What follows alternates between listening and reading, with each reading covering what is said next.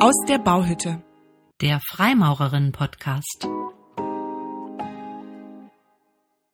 Hallo Barbara. Hallo Antje. Ich freue mich, dass wir uns heute ein weiteres Thema erarbeiten und ich freue mich vor allem auch darüber, dass wir eine wachsende Hörerschaft haben mit unserem Podcast. Ja, auf jeden Fall. Also total schön. Vielen Dank, dass ihr uns zuhört. Ähm, wir bekommen Rückmeldungen und äh, das ist natürlich besonders schön. Wir beantworten die auch sehr gerne. Und wir würden uns sehr freuen, wenn ihr von uns weitererzählt und uns auch zum Beispiel im Apple Podcast bewertet. Wir wollen uns heute um das Thema Wissenschaftsfeindlichkeit kümmern. Mhm. Wieso nehmen wir uns dieses Themas an, Barbara? Ja, als Freimaurerin ähm, geht es uns ja darum, Dinge erkennen zu wollen und auch zu können. Und ähm, ganz im Prinzip der Aufklärung des Enlightenment ähm, an uns zu arbeiten und äh, neue Erkenntnisse zu gewinnen. Ja, und das ist ja ein, ein, eigentlich ein Grundmotiv in der Freimaurerei, ne? das ähm, ermächtigte, du kannst, du darfst und da muss dann natürlich noch kommen, ich will auch, ne? ich ja. will mir auch was erarbeiten. Wir kümmern uns heute um dieses Thema, weil wir das Bewusstsein für Wissenschaftsfeindlichkeit ähm, in unserer Gesellschaft stärken möchten und mit den Themen, die wir hier aufbereiten, eben auch anregen wollen, die eigene Haltung zu reflektieren mhm. und Material anbieten, um sich die eigene Position nochmal selber klarer ähm, zu formulieren. Mhm. Genau, also es hilft uns äh, ganz persönlich, ähm, aber auch, wenn wir äh, auf ein Thema angesprochen werden oder uns zu etwas äußern sollen, dann äh, ist es natürlich gut, schon mal vorher darüber kräftig nachgedacht und möglichst auch schon recherchiert zu haben. Dann lass uns doch mal direkt reinspringen. Welche unterschiedlichen Arten ähm, könnte man denn als Wissenschaftsfeindlichkeit bezeichnen? Was gibt es denn da für Unterschiede? Mhm. Also sicherlich ist äh, das bekannteste einfach die Leugnung wissenschaftlicher Erkenntnisse. Mhm. Also äh, zum Beispiel eine Person leugnet, dass es den Klimawandel überhaupt gibt mhm. oder ähm, leugnet, dass Impfungen wirksam sind, mhm. obwohl zahlreiche Studien das Gegenteil belegen ähm, und das eine sehr hohe wissenschaftliche Evidenz hat. Mhm. Ja, das ist sicherlich ein Thema, was jetzt gerade in den letzten Jahren im Zuge der Pandemie jetzt an diesem Beispiel sehr sichtbar gewesen ist. Ne? Eine andere Möglichkeit ist ein genereller Anti-Intellektualismus, würde ich das vielleicht mal formulieren. Mhm. Also Menschen, die glauben, dass Wissenschaft und Bildung was Elitäres sind und weg vom Leben und dass doch der gesunde Menschenverstand wichtiger ist als Erkenntnisse. Das heißt, da wird die Meinung dem Fakt eigentlich gleichgesetzt mhm. oder sogar übergeordnet. Ne? Also könnte zum Beispiel jetzt jemand sagen, ähm, ich ignoriere wissenschaftliche Erkenntnisse oder lehne sie ab, weil sie nicht meine Meinung widerspiegeln. Ja, oder meinem Gefühl. Ne? Das mhm. wäre auch noch so ein Aspekt. Ja. Genau. Dann ähm, grundsätzlich ähm, die Ablehnung von Experten und Expertentum mhm. ähm, ist sowas. Also äh, es, es, werden einfach Personen abgelehnt, die nicht ähm, die eigene Überzeugung repräsentieren. Ähm, das könnte zum Beispiel jetzt eine Klimaforscherin sein, die abgelehnt wird, äh, oder auch einfach eine Person, weil die Nase nicht passt. Mhm. Ja, fast könnte man jetzt übergreifend ja sagen, es geht immer um das Ablehnen einer wissenschaftlichen Methode. Ne? Also das ist ja, wenn ich Fakten nicht glaube, dann kann mhm. ich auch direkt die ganze Methode in Frage stellen ähm, und dann zum Beispiel glauben, dass irgendwelche ähm, Heilmethoden, die überhaupt nicht ähm, bewiesen sind, genauso wirksam sind wie das, was mit wissenschaftlichen Studien erhärtet und Fakten gesichert ist. Genau, es wäre vielleicht sogar noch stärker als dieser Punkt allein Ablehnung der Fakten, mhm. wenn die ganze Methode äh, in Zweifel gezogen wird. Aber einfach Faktenleugnung ähm, wäre natürlich sicherlich auch eine Sache. Ne? Also sowohl Ablehnung von Fakten, die man schon zur Kenntnis genommen hat und äh, von denen man aber einfach sagt, nö, da bin ich anderer Meinung und ähm, versus Leugnung von Fakten. Mhm.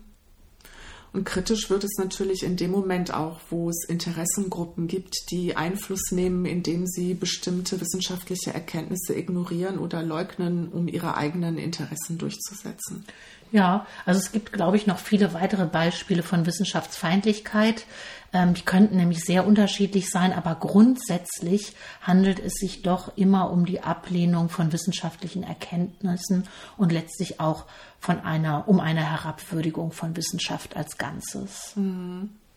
Okay, wenn wir mal ähm, auf die letzten Jahre schauen, dann hat sich sicherlich der Blick auf die Wissenschaft ähm, auch in Deutschland verändert. Ich denke, dass in der Pandemie gerade ähm, die Wertschätzung und auch das Vertrauen in Wissenschaft und ihre Ergebnisse ähm, gestiegen sind, also weil die Wahrnehmung und der persönliche Nutzen natürlich ganz deutlich gewesen ist. Mhm. Und auf der anderen Seite gibt es ähm, denke ich, wenn ich in verschiedene Teile der Welt schaue, auch eine zunehmende Wissenschaftsfeindlichkeit und Skepsis. Und dann habe ich mich gefragt, ähm, seit wann gibt es das eigentlich? Denn heute sehen wir ja in USA, in Brasilien, in Polen, ähm, in Ungarn eine weit verbreitete Wissenschaftsfeindlichkeit. Seit wann gibt es das denn? Mhm. Ja, interessant. Also erste Universitäten, die wurden ja so im Mittelalter gegründet. Das war ja nun wirklich keine Zeit ausgeprägter Liberalität. Mhm. Und ähm, also so Skepsis gegenüber Experten und Institutionen hat es da, glaube ich, von Beginn an gegeben. Mhm. Ähm, teils verstärkt bestimmt durch übertriebenes Geltungsgebaren, auch Scharlatanerie, Korrumpierung vielleicht. Also ich glaube, also es ist teilweise selbst gemacht, aber die Vorwürfe ähm, in den früheren Jahrhunderten haben die auch schon der Wissenschaft angehaftet. Mm. Und dazu kommt natürlich heute durch die ähm, modernen Medien, die es gibt, dass auch lokale Phänomene ähm, sich unter Umständen, wenn sie das richtige Schlagwort beinhalten, in einem sehr, sehr schnellen Tempo weltweit verbreiten können. Mhm. Genau, und das sind also wirklich teilweise kleine Vorkommnisse, die früher überhaupt keine Rolle gespielt hatten, ähm, hatten, die werden plötzlich dadurch, dass in Social Media eine Debatte ähm, darüber geführt wird, dann ähm, auch auf Tageszeitungen oder Wochenzeitschriften ähm, aufgegriffen und landen da sogar auf der Titelseite. Mhm. Ich habe mal noch ein bisschen recherchiert und habe ähm, eine Zeitungszeile gefunden, äh, die lautet Mangel an öffentlicher Information verstärkt die hierzulande ohnehin weit verbreitete Wissenschaftsfeindlichkeit. Was glaubst du, aus welchem Jahr äh, könnte diese Zeile stammen? Hm. Klingt jedenfalls sehr äh, modern und äh, absolut relevant zurzeit. Ich nehme aber an, wenn du so fragst, ist schon ein bisschen länger her. Ist ein bisschen länger her. Tatsächlich war die im März 1970 hm. ähm, in der Wochenzeitung Die Zeit. Und dieser Artikel ist ganz interessant. Es geht um den Popanz Technokratie. Und einen Aspekt würde ich ganz gerne ähm, hier heute zitieren. Da geht es nämlich gerade um die Auseinandersetzung in Deutschland mit Wissenschaft. Und der Autor legt dar, dass in Deutschland die Wissenschaft, die Naturwissenschaft eigentlich immer noch ein Anhängsel an die Geisteswissenschaften ist und deshalb die, der Umgang mit Fakten und Meinung nicht ganz so trennscharf ist, wie er vielleicht sein sollte. Ah, das ist ja interessant. Das, das greift ja fast ein bisschen auf unsere Folge zur Bildung zurück, wo wir ähm, mit dem Humboldtschen Bildungsideal ja, ja, eigentlich genau das erwähnt haben, dass das eine, also dass Bildung in Deutschland einen ganz besonderen Stellenwert hat. Und ich glaube, das stimmt, dass sich die Naturwissenschaft in Deutschland immer noch nicht aus dieser Schublade der Geisteswissenschaft befreit hat. Mhm. Auf jeden Fall schließt der Autor mit dem Fazit, dass er ein bisschen vorwurfsvoll fragt, ob denn das kritische Bewusstsein wirklich eine Überforderung mhm. sei. Und das finde ich auch heute noch nach über 50 Jahren ein super Ansatz. Also das kritische Bewusstsein zu pflegen und sich selber zu erhalten, ähm, glaube ich, hilft sich in ja. diesem sehr unübersichtlichen Kosmos an neuen Erkenntnissen und an Schlagzeilen zurechtzufinden. Ja, und das ist ja eigentlich genau das, was wir äh, bei unseren Treffen in der Loge machen wollen. Kritisch auf Themen, ähm, die äh, Schwestern, die die Gesellschaft, die uns gerade bewegt, ähm, zu schauen und zu überlegen, denken wir da wirklich alle Aspekte mit? Gibt mhm. es da etwas, was wir ergänzen wollen? Können wir unsere Meinung zu bestimmten Themen revidieren? Mhm. Faktenorientiert, eben Fakten sind keine Meinung. Ja, ähm, ich glaube nochmal zurückblickend auf diese äh, Sache, die du vorhin gesagt hast, dass ähm, die Naturwissenschaften vielleicht ein Anhang der Geisteswissenschaft gewesen sind oder immer noch sind. Ähm, ich glaube, dass beobachten wir auch in Mediendiskussionen, die ähm, zum Beispiel in so Medientalkrunden, ähm, wo Experten zu bestimmten Themen eingeladen werden, die aber gar nicht unbedingt eine wissenschaftliche Sichtweise vertreten oder dann vielleicht genau ein Experte zu diesem Thema eingeladen ist und dann ähm, aber viele weitere ähm, Menschen eingeladen sind, um die Diskussion zu beleben. Das ist ja unter diesem Stichwort False Balance ähm, in der medialen Kommunikation abgebildet. Ich glaube, das ist immer noch so ein Grund, dass nämlich ursprünglich solche Talkrunden äh, tatsächlich gesellschaftlichen Diskurs abgebildet haben mhm. und die jetzt sollen jetzt aber auch dazu dienen, wissenschaftliche Themen aufzuarbeiten. Ja. Und das funktioniert nicht. Das ist ein guter Punkt. Ne? Also das sollte man sich sehr bewusst sein, dass diese Vielfalt ähm, schon auch eingeordnet werden muss, ne? damit sie auch ähm, funktioniert. Ansonsten haben wir die, genau dieses False Balance Problem. Mhm. Ja, eine sehr gute Ergänzung. Dankeschön.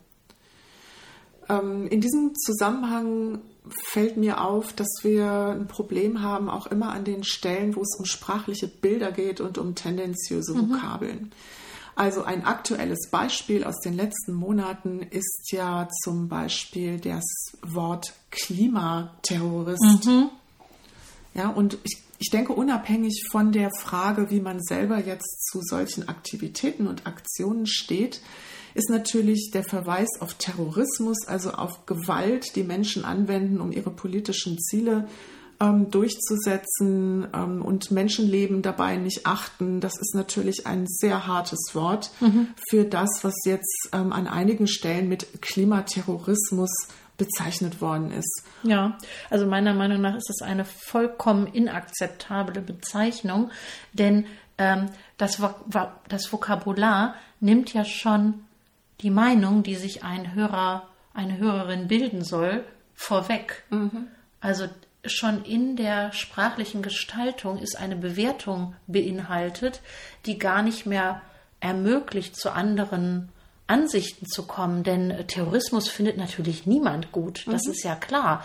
Und ähm, da sind natürlich handfeste Interessen dahinter, wenn solche Begriffe benutzt werden. Genau, und ich, ich wünsche mir immer, dass ich ein äh, Alarmsystem im Kopf habe, in meinem mhm. Bewusstsein, dass mir solche tendenziösen Vokabeln auffallen und ich mich dann fragen kann, im Sinne auch eines kritischen Bewusstseins, ähm, wer sendet denn solche Vokabeln und möchte er damit meine Meinung manipulieren und warum eigentlich? Mhm. Wer steckt denn dahinter und was hat diese Gruppe für ein Interesse? Ja, und damit sind wir ähm, vielleicht bei dieser Unterscheidung, dass äh, Wissenschaftsfeindlichkeit einmal aus persönlicher Ignoranz entstehen kann, mhm. aber eben auch vielleicht sogar zunehmend eine gezielte Manipulation anderer beinhaltet. Und in dem Moment haben wir natürlich eine ganz gewaltige gesellschaftliche Relevanz. Ne? Mhm, genau.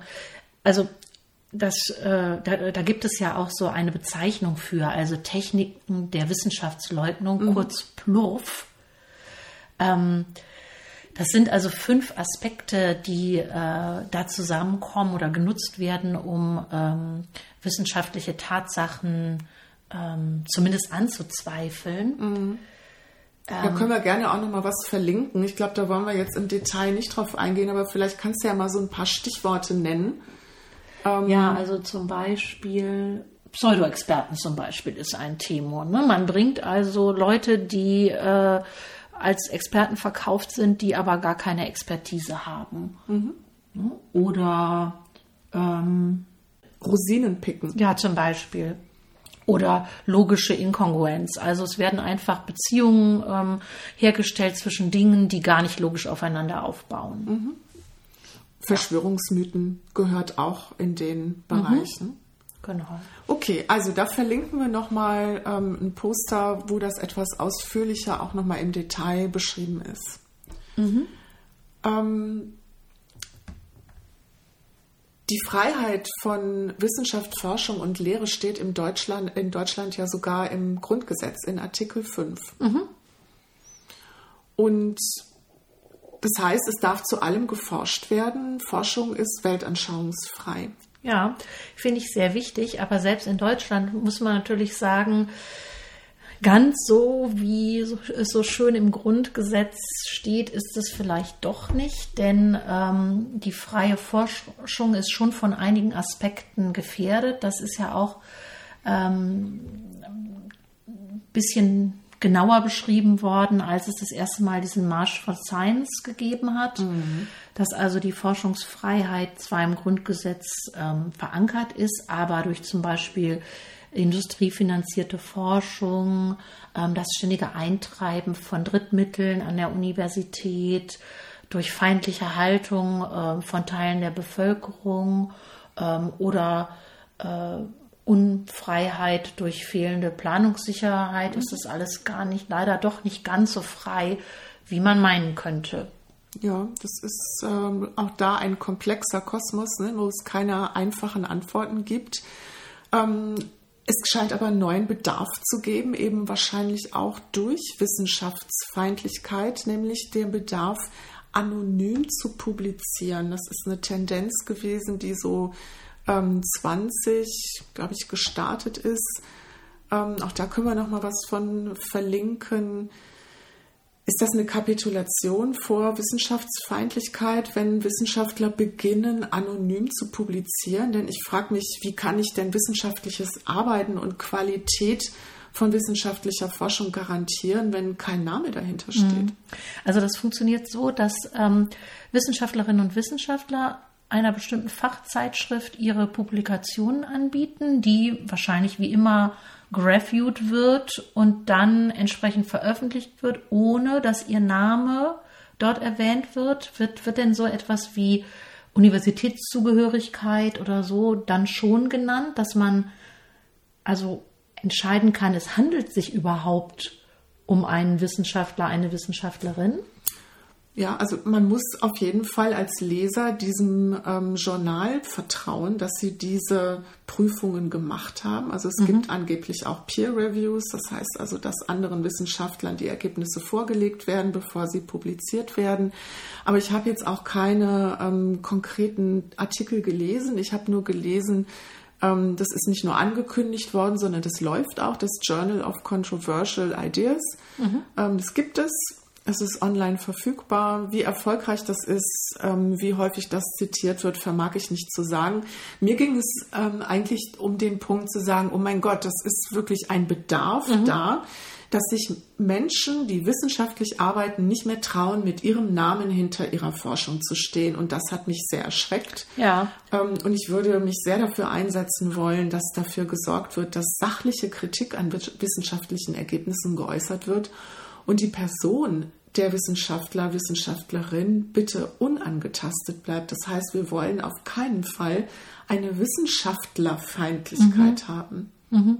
Ja, und ich meine, das äh, beobachten wir natürlich schon, dass äh, Wissenschaftlerinnen und Wissenschaftler zum Beispiel auf Twitter massiv angegangen werden, wenn ihre Meinung nicht gerade en vogue ist mhm. oder eben nicht in das Welt Bild der entsprechend kommentierenden Person ähm, passt. Und da wird überhaupt kein Blatt vor den Mund genommen. Da ähm, kommen übelste Beschimpfungen mm, mit, auch mit dem Ziel, wissenschaftliche Karrieren zu zerstören. Mhm. Und das ist natürlich eine ganz üble Entwicklung, die, die wir da beobachten müssen.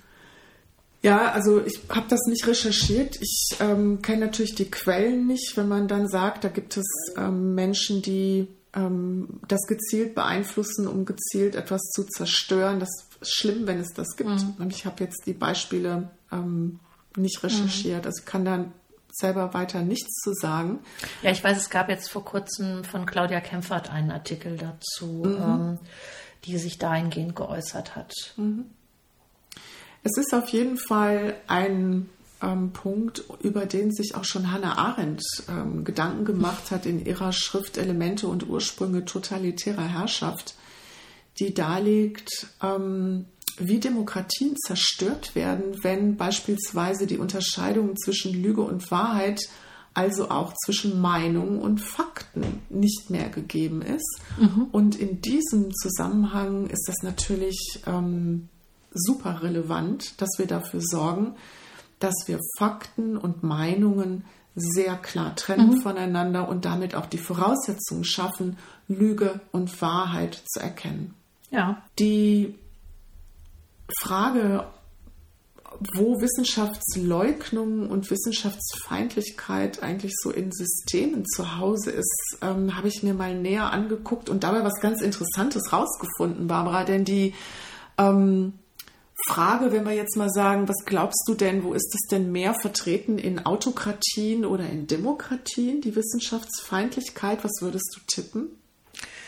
Ja, ich finde, das kann man gar nicht so sagen. Also geäußert frei wird sich natürlich vor allen Dingen in Demokratien und damit kann da natürlich jeder die Meinung äußern, die er oder sie erstmal möchte. Ähm, ich glaube, in totalitären Systemen findet dieser Diskurs einfach gar nicht statt. Mhm. Ja, das im Ergebnis total richtig, denn viele Menschen leugnen wissenschaftliche Erkenntnisse, ähm, vor allem in Demokratien. Also diese Form der Ignoranz ist vor allem in Demokratien verbreitet. Und da gibt es eine ähm, Untersuchung, eine Studie, das können wir auch mal gerne verlinken, und diese Studie hat in sehr vielen Ländern ähm, das abgefragt und hat herausgefunden, dass in Demokratien ähm, die Legitimation ja nun ja aus demokratischen Prozessen wie Wahlen zum Beispiel gezogen mhm. wird und in nichtdemokratischen Staaten ähm, die Wissenschaft häufig ein Mittel für Legitimation ist, also auf die das System dann verweist. Ähm, die, das Regime braucht eine Daseinsberechtigung und ähm, dann wird eben auf die Wissenschaft verwiesen. Und am Ende ziehen die beiden ähm, Publikanten die Konsequenz, dass sie sagen, naja, wir müssen den Staat hier mal in die Pflicht nehmen, denn der muss sich darum kümmern, mhm. dass es einen öffentlichen Konsens über grundlegende Fakten und essentielle Werte mhm. in dem äh, Staat und in dem, in dem Gemeinwesen gibt und ähm, das Potenzial einer liberalen Gesellschaft lässt sich eben nur dann heben, wenn die individuelle Skepsis durch kollektive Wertschätzung für Wissenschaft ausgeglichen wird. Und das finde ich eine tolle Erkenntnis aus, mhm. einem, aus einer solchen Studie. Ja, das unterstützt auch nochmal ähm, wirklich das, was ja auch ganz, ganz viele Wissenschaftlerinnen und Wissenschaftler sagen. Wir sind gerne bereit, unsere Erkenntnisse zu teilen, aber wir treffen keine gesellschaftlichen Entscheidungen. Das mhm. ist Aufgabe der Politik. Und es wird immer wieder betont, und das finde ich extrem wichtig, dass also wirklich die demokratischen Entscheidungen eben unter den Bürgerinnen und Bürgern ausgehandelt wird. Mhm. Und Wissenschaft nur Beratung, also nur als beratende äh, Faktenlieferanten da beitragen können. Mhm. Und dazu ist es auch wichtig, dass Wissenschaftserkenntnisse in der Öffentlichkeit bekannt sind und geteilt werden. Und ähm, auch da haben wir in den letzten Jahren natürlich einige Beispiele ähm, erlebt in der ähm, Corona-Pandemie. Die Anforderungen an Wissenschaftler, auch was die Kommunikation in Richtung der Öffentlichkeit angeht, die sind natürlich heute ganz andere, mhm. als das früher der Fall war. Und jemand, der exzellent ist in seinem Fachgebiet, muss noch lange nicht gut sein darin, diese Kenntnisse auch oder diese Erkenntnisse auch einem breiten Publikum zu vermitteln. Ja, das fände ich auch eine vollkommene Überforderung, äh, wenn an einen Wissenschaftler, eine Wissenschaftlerin diese Anforderung gestellt wird, dass sie nur gehört wird, wenn sie eben auch Entertainer, ähm, Erklärbär, alles in einem ist. Also ich glaube, es muss da eine ganz neue Spezies von Wissenschaftsjournalistinnen, ähm, Wissenschaftskommunikatorinnen, Kommunikator ähm, geben, um ähm, diese wirklich nicht mehr übersehbare Fülle an wissenschaftlichen Erkenntnissen ähm, in die breite Bevölkerung hineinzutragen. Mhm. Ein sehr gutes Beispiel finde ich äh, ist Maitin Nguyen. Ähm, die hat ja mit MyThinkX eine Fernsehsendung ähm, und macht auch als YouTuberin ganz erfolgreiche Clips. Und äh, die erklärt jetzt vor allen Dingen im Bereich der Chemie viele wissenschaftliche Grundlagen. Ich finde, davon müsste es noch viel, viel mehr gehen. Ja, und gerne auch nochmal in neuen Formaten, um auch noch weitere Gruppen innerhalb mhm. dieser Gesellschaft zu erreichen. Genau, also weil Terra X ist vielleicht für eine bestimmte fernsehguckende Gruppe geeignet, aber das erreicht ja ganz, ganz viele junge Leute überhaupt nicht mehr. Ne? Also mhm. da müssen unbedingt neue Formate her. Mhm. In diesem Sinne gehört ähm, Wissenschaft als Basis für unsere Welt ähm, einfach dazu. Mhm. Das Wissen über Erkenntnisse ist relevant für die Entwicklung des Staatswesens. Ja, und ähm, nicht wissenschaftliche Fakten zur Kenntnis zu nehmen, kann auch wirklich gefährlich sein, persönlich für Menschen, die sich auf Scharlatane einlassen, gesellschaftlich, in dem wichtige Fakten, Fakten ignoriert werden, die jetzt unbedingt bearbeitet werden müssten. Mhm. Und ähm, ja, auch im Hinblick auf unsere Demokratie, denn letztlich ist ja die wissenschaftliche Faktenlage die Grundlage, auf der demokratische Entscheidungen getroffen werden. Genau, in diesem Sinne wünschen wir uns, dass es mehr Wissenschaftskommunikation gibt mhm. für ein breiteres Verständnis und ähm, eine allzeit klare Unterscheidung zwischen Fakt und Meinung. Denn es gibt keine alternativen Fakten. In diesem Sinne hoffen wir bis zum nächsten Mal. Wir hoffen, es hat euch ein bisschen Spaß gemacht zuzuhören und bis bald sagen Antje und Barbara. Tschüss. Tschüss.